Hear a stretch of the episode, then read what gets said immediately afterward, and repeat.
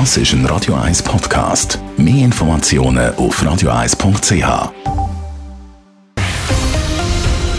Radio 1 Thema. In gut zehn Tagen stimmt die Schweiz unter anderem über das Covid-Gesetz ab. Es wird mit harten Bandagen und vielen Emotionen gekämpft. Die Umfrageresultate sind aber deutlich. Bei der Umfrage von der Media-Zeitungen sagen 68 Prozent ja. Bei der SRG-Umfrage, die das GFS-Institut Bern gemacht hat, sind es 61 Prozent. Können das Gegner noch kippen, wenn sie jetzt nochmal alles mobilisieren? Und wie groß ist die Gefahr von Protestwählern?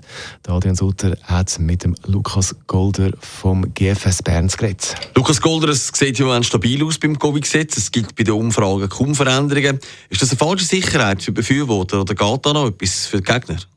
Ja, wir sehen eigentlich auf Ebene Schweiz sehen wir nicht viel Veränderung in den letzten vier Wochen. Das ist von 61 bei 61 Jahren geblieben. Da hat man den Eindruck, das ist sehr stabil.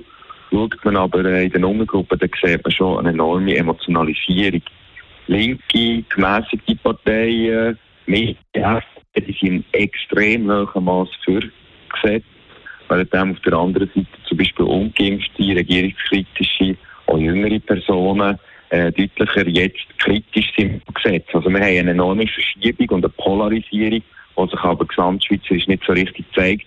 Aber bei dieser Emotion, die wir da spüren in dieser Debatte, muss man auch auf Überraschungen gefasst sein. Wenn man von Überraschungen redet, kommt einem immer die Minarett-Initiative in den Sinn, die vor elf Jahren trotz einer Prognose im Vorfeld am Schluss deutlich angenommen worden ist. Könnte so etwas tatsächlich noch passieren, auch wenn der Vorsprung deutlich höher ist?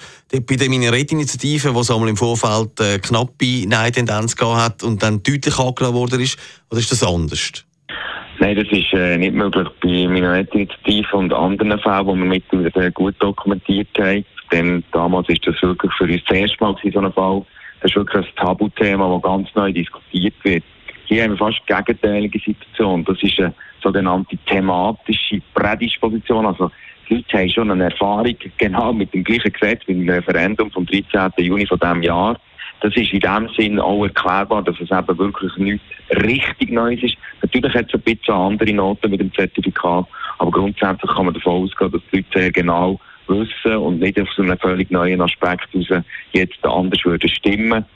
Also entsprechend kann man eigentlich davon ausgehen, dass hier nicht mehr wahnsinnig viel Bewegung möglich ist. Die Gegner von dem Covid-Gesetz sind sehr laut und sie fallen auch auf. Haben wir darauf das Gefühl, sie könnten das noch kehren? Ja, genau. Wir haben jetzt eine extreme Emotionalität von Seiten von der Gegnerschaft von diesem Gesetz, während die Befürworterschaft relativ zurückhaltend ist.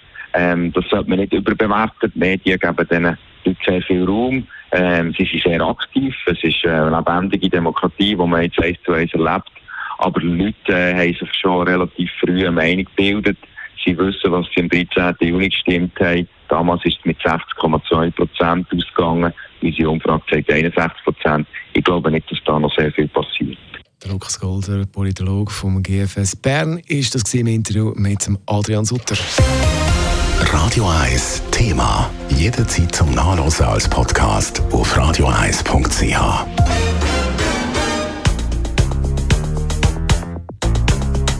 Radio 1 ist Ihre Newsender. Wenn Sie wichtige Informationen oder Hinweise haben, rufen Sie uns an auf 044 208 1111 oder schreiben Sie uns auf redaktion.radio1.ch.